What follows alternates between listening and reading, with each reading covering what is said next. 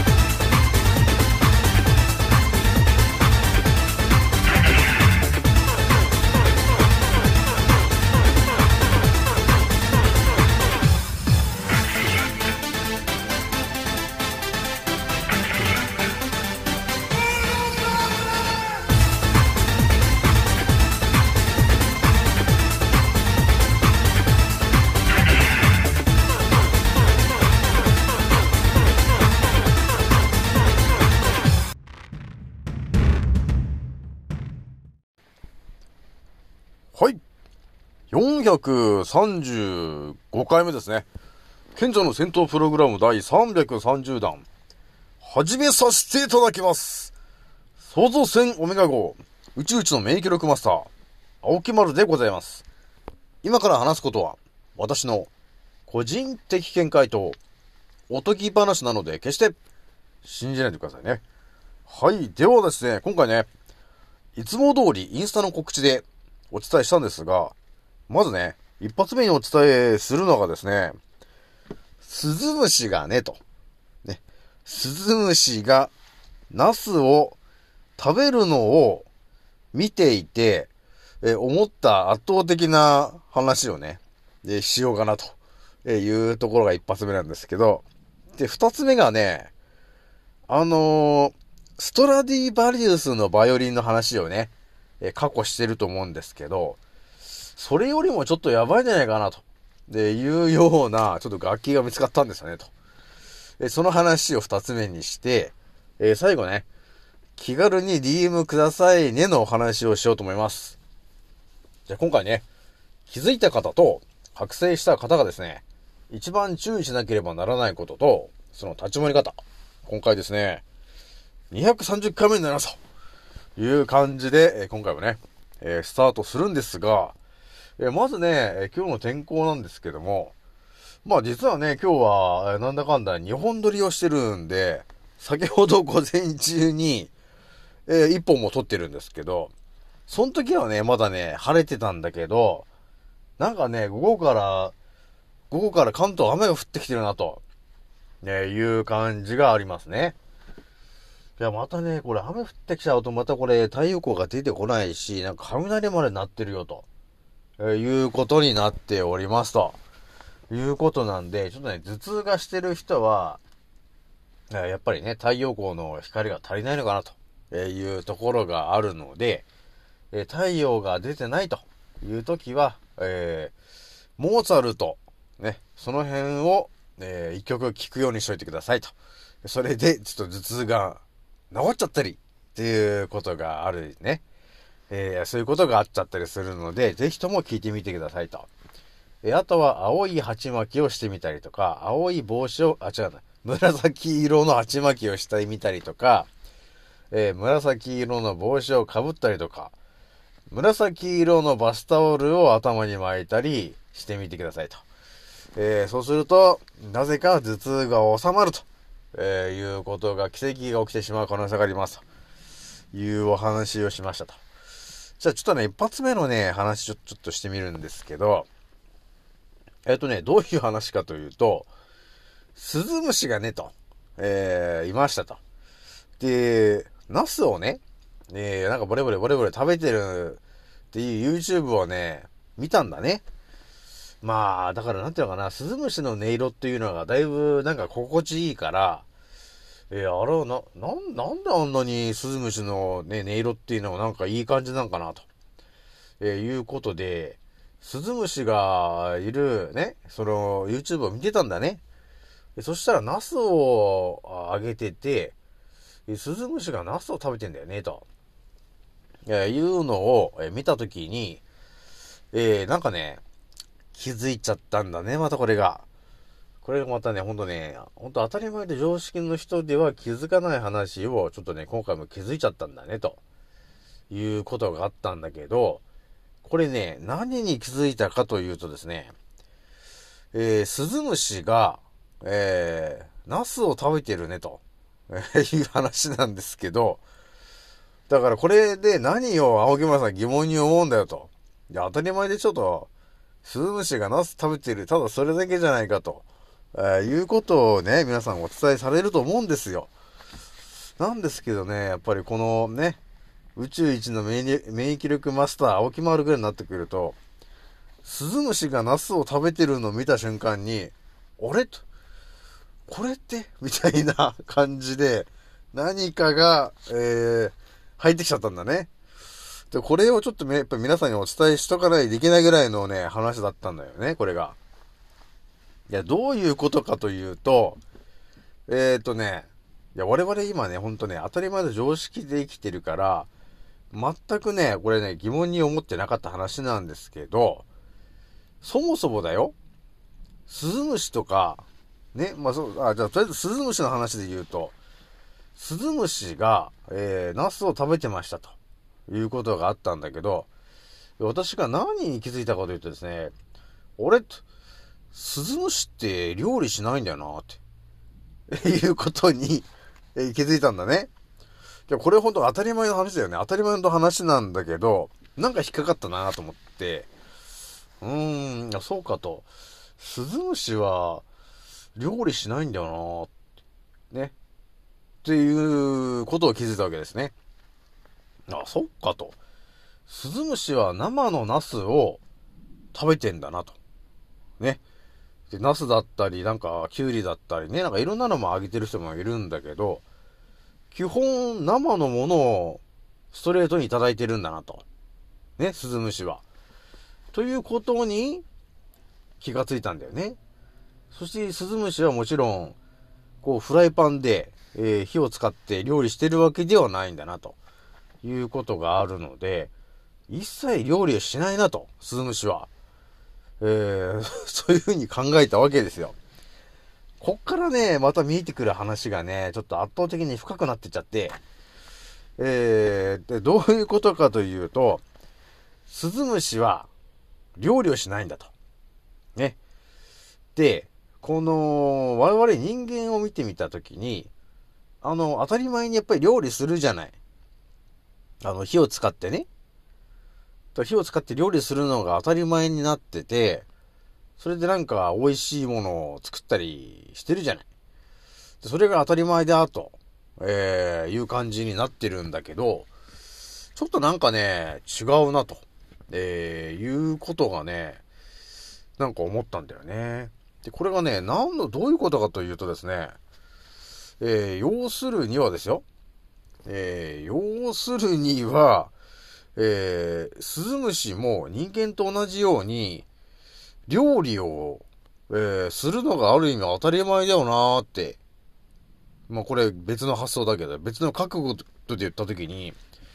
人間が当たり前に、えー、火を使って料理してるんであれば、えー、昆虫とかね、そういうスズムシたちも、えー、火を使って料理をしててもいいんじゃないんですかね、と、えー、いうことを思ったんだけど、えー、改めて立ち止まって虫の方を見たときに、誰も火使ってないなと。えそして誰もフライパン使って料理してないなと。えー、いうことが、えー、見えてきましたと。で、その、動物たちを、えー、見てもらってもですね、えー、やっぱり、なんか違うなと。動物たちを見ても、誰も料理してないなと、えー、いうところが、えー、あるじゃない？だからそういう風に見てみると、やはりなんか人間だけが火を使って料理してるねと、なんか言うことにね、気づいたんだよね。これもね、あのー、当たり前と常識の人ではこの話、また、できない話なんですけど、皆さんそう思いませんか？ね、人間だけがなぜか、で、火を使って、えー、料理をするのが、えー、なんか当たり前になってるね、と。いうことになってるでしょ？だから人間が料理できるんだったら、ある意味この昆虫とか、えー、動物とかも、火を使って料理をしていてもおかしくないんですけど、えー、なぜかこの地球にいる、えー、人間だけが料理をしてるんだよね、と。いうことになってるんですよ。これってもしかして何かが、何かが変わってるんじゃないのかなということにちょっと気づいたわけなんだよね。もしかしてと。もしかしてだよ。これもうほんとね、ものすごいもしかしての話なんですけど、爬虫類とか動物、野生動物たちがね、えー、火を使って、えー、一切料理をしてないねと、えー、いうことが、えあったときに、もしかして、我々人間も、本当は、料理をしなかったんじゃないんですかと、いうことに、このね、圧倒的なことに気づいてしまったんだね。わかりますか皆さん？今ね、本当この地球に生まれてる我々はですね、当たり前のように火を使って、えー、料理をして、うまいものを作って食べてるねと、えー、いうのが当たり前と常識になってると思うんですけど、ちょっと待てよと。え、野生動物とか昆虫を見たときに、あれと。みんな料理してないねと。その生の野菜、そのままの状態のものをいただいてるのに、なぜか人間だけが火を使って、えー、料理をしたものを食べてるねと、えー、いうことに気づいたんだね。青木丸は。これだからね、本当だから私ぐらいしか毎回だけど気づかない話なんですよねと。他の人が誰もこれ疑問に思ってなかった話なんですよ。でもなんか、ただ私はスズムシがね、ただナスを食べてるっていうとこだけを見た瞬間になぜか、なんか何か読み取ってしまったんですよ。ということがあったんで、ちょっとこれは皆さんに言うしかないなということがあったんですよ。どうですか？わかりました？皆さん。だこれね、だから、この視点でまたこの地球を考察していくと、何が見えてくるんだかと。いうことをやってきますよ、じゃあ。じゃあ、我々人間は、えー、料理を始めて、今はね、当たり前料理してるけど、じゃあ昔って料理やってたんですかと、えいう話でどんどん過去に戻っていきますからね。えそうしていくと、あのー、縄文時代とかね、その弥生時代、あの辺からじゃ戻っていくと、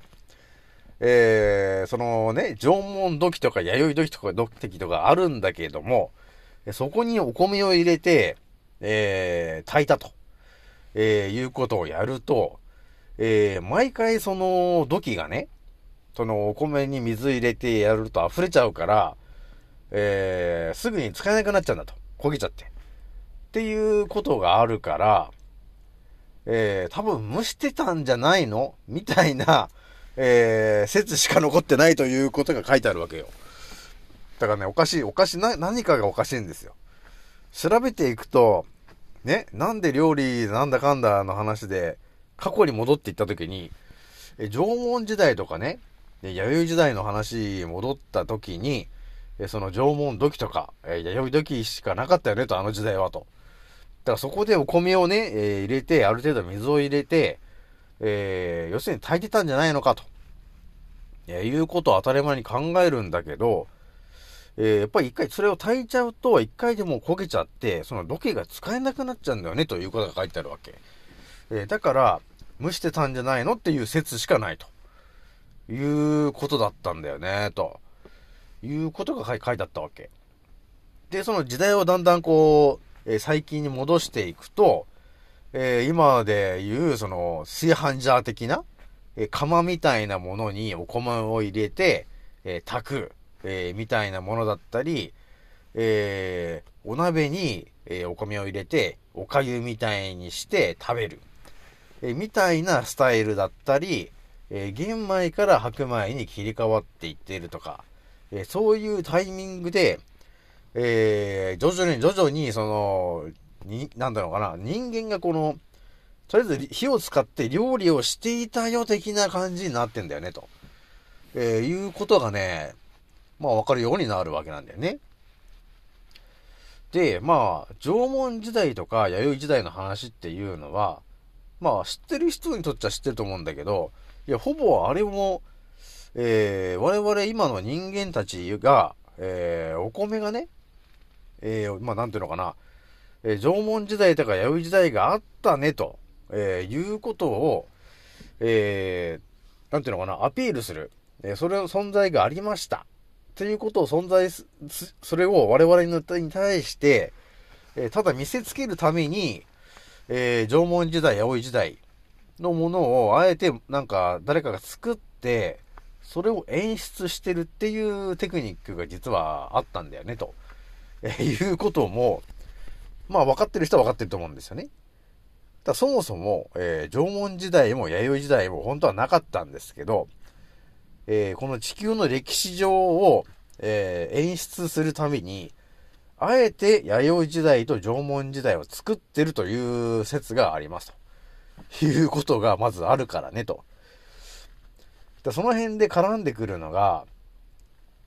いかにもね、この人類が、えどっかしらで火を使いましたみたいな。火を使って、えー、料理し始めましたみたいな感じの、今、空気になってんじゃん。ね。で、今、当たり前のように我々が、えー、ガスコンロでこう、火をつけて、そこにフライパン乗せて、みたいな、料理するのが当たり前になってるでしょ？でも、もしかしたら、それも、すべてが、嘘なのかもしれないね、ということがね、見えてきたんだよね、ということなんですよね。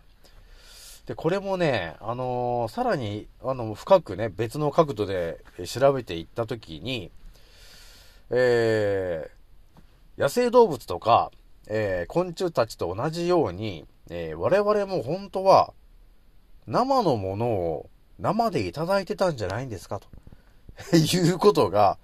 えー、調べるとね、えー、だんだん見えてくることになるわけなんだよね。だから、究極を言ってしまうとですね、我々はですね、料理したものを別に食べなくていいんだよ。究極を言って、えー、火を使った料理を別に食べなくてよくて、本当は生で、その野菜とか、えー、そういうものを食べることによっての方が一番栄養素がそぎ落とされないものを食べるっていうことになるので、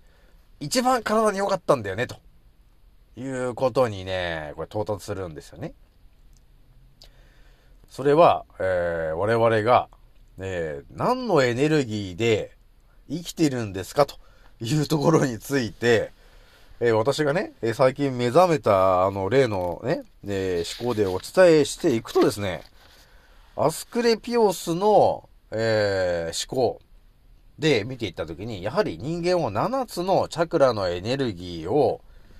えー、腸から、要するに下の一番のところから上に、えー、っと、螺旋状に持ち上げていく、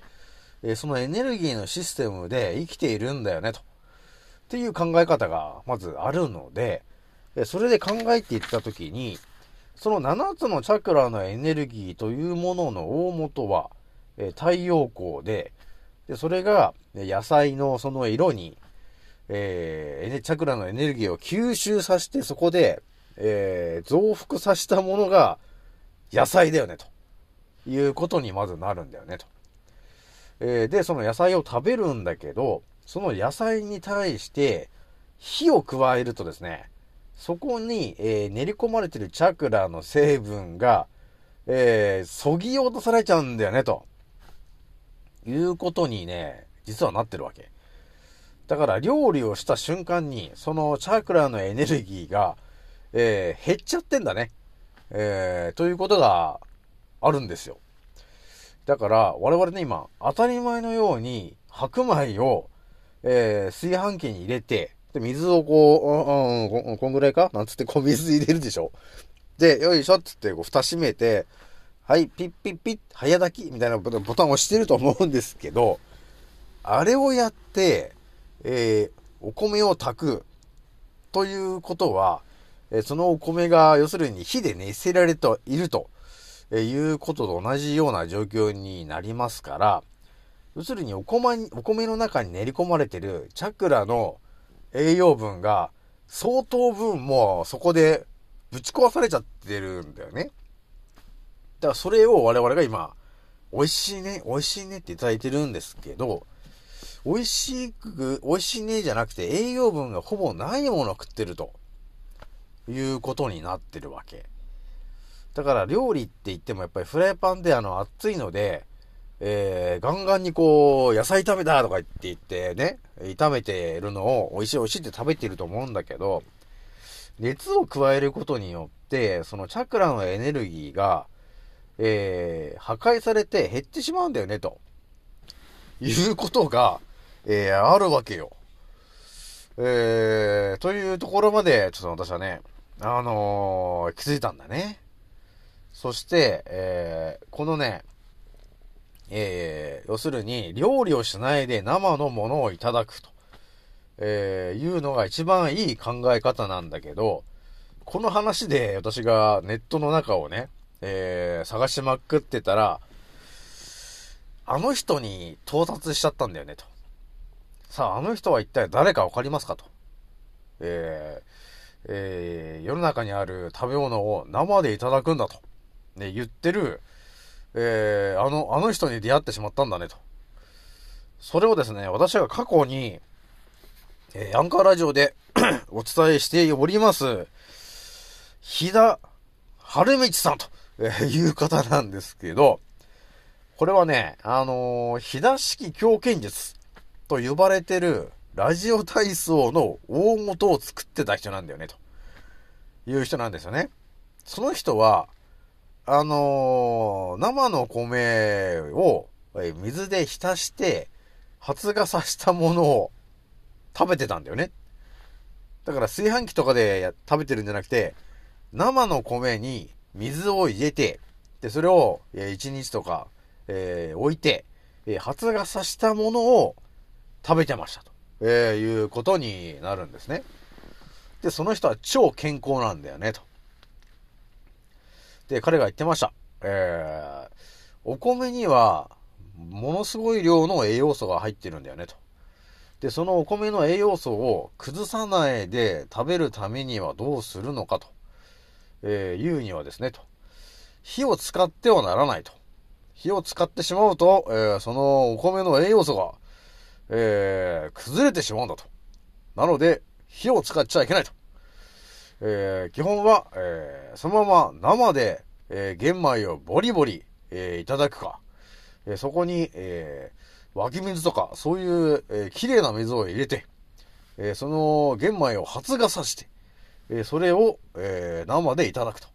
え、いうのが一番、え、栄養をね、えお米の中に入ってる栄養をストレートに、え、いただくことができるんだと。え、そうすると腸内環境がとても良くなる。えそれを私が保証すると、えいうようなことを言ってたのが、えー、日田春道さんなんだよね、ということになったんだよね。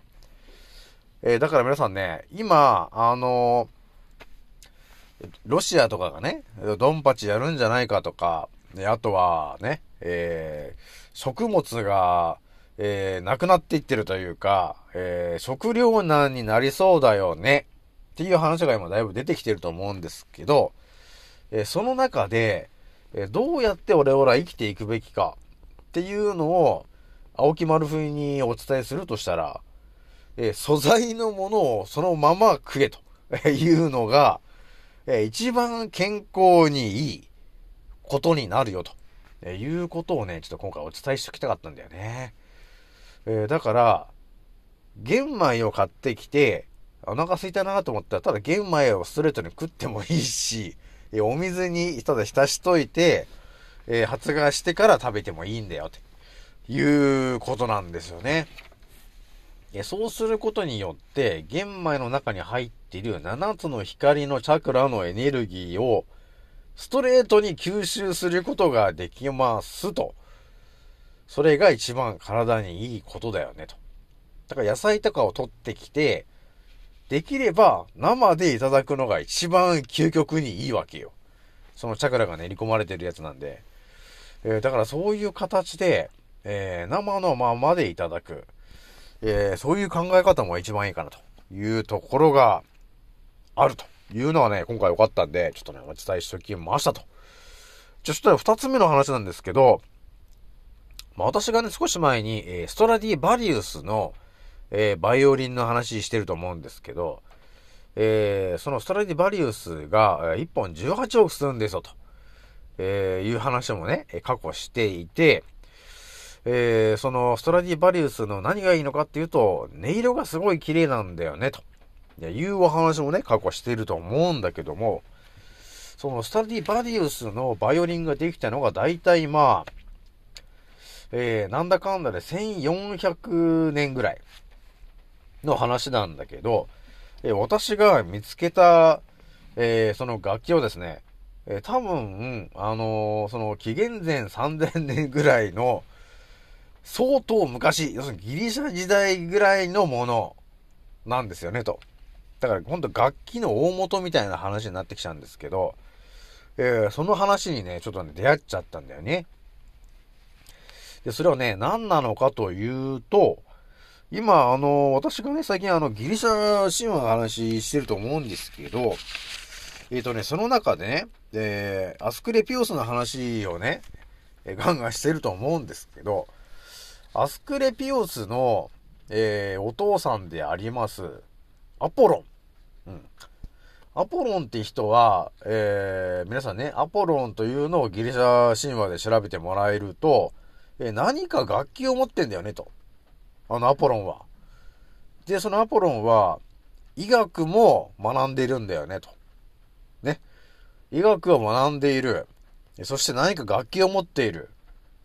そしたらね、もうね、この二つがセットになった時点で、もうこれね、ある意味は青木丸のラジオを聴いている人であれば、えー、そのアポロンっていう人が、本当に医学の達人なんだよね、と、えー、いうのも、もうなんとなくわかんじゃねえかな、と、えー、いうところがあるんですよね。だからそれはもうね、あの、ストラディバリウスのバイオリンがなぜ18億するんですかのところでもう外お話ししてますが、えー、なぜ18億するんですか？ね、ストラディバリウスのバイオリンが。いや、それをね、と。えー、そのストラディバリウスのバイオリンの周りには、人間と同じように常在菌というものを、えー、すごい数貼り付けてあるんだよね、と。えー、なので、そのストラディバリウスのバイオリンを弾いたらですね、と。その細菌たちも、その音色に合わせて振動するんですよ、と。なので、あの、ストラディバリウスのバイオリンは、音色がとても綺麗なんだよね、という話なんですよね。っていう話なんですよ。だから、あの、ストラディバリウスは、あれ、あのバイオリンの音色を、えー、まあ、多分ね、コンサート会場とかで気に入ってもらえると、多分一番効果があると思うんですけどね。あの、細胞が喜ぶ。えー、ということがあるんですけど、そういう形で、この地球上にある楽器と呼ばれているものが、え我々の7つのチャクラに、えとても影響を及ぼすものであるよと、えいうことも、それはもう私がね、過去調べてもね、皆さんにお伝えしてきていることなんですが、え今回お伝えするのはですね、そのアポロンと呼ばれている人が、えー、なんか楽器持ってんなと。いうことがあって、そこを見たらですね、アポロンはね、ハーブ、ハープを持ってたんですよ、ハープを。だからそのハープっていうものが、まあ楽器なんですけど、とてもね、あの音色がね、綺麗なんだね、これが。えー、とりあえずね、YouTube でそのハープ、えー、使ってる人がいたから、えー、ちょっと今交渉してますけど、あ、いいですよ、使っちゃってとか言われた日には、えー、私のエンディングの曲のどっかしらに、えー、そのハープの 音色が入ることになります。ということになるんですけど、皆さんも一回ちょっとね、聞いてみてもらえるとわかるんだけど、めちゃくちゃなんかね、あのー、体が癒されるようなね、音なんですよ。えー、だからぜひともね、ちょっと、聞いてほしいなというところがありますという感じで、ちょっとなんだかんだね、で、28分くらいやっちゃってるので、最後ね、えー、気軽に DM くださいねのお話をしようと思います。えー、なんだかんだね、えー、ちょっとゴールデンウィークもこう、中盤になってきちゃって、えー、ひとまずね、えー、まだね、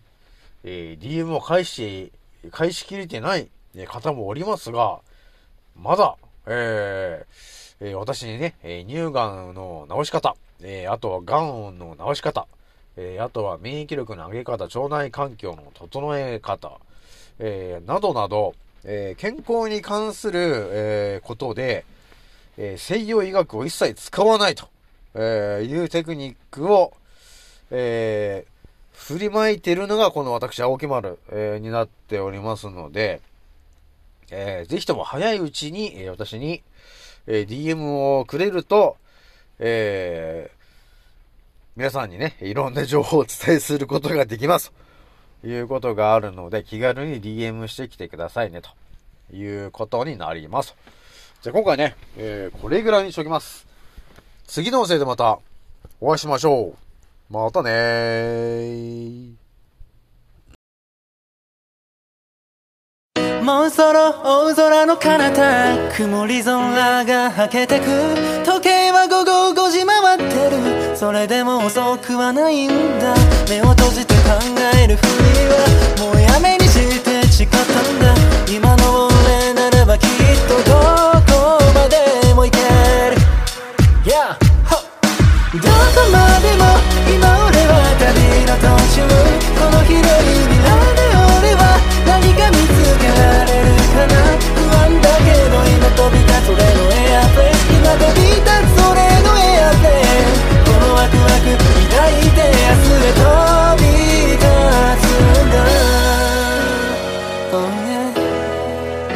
いざ着陸させる俺はまるでパイロット。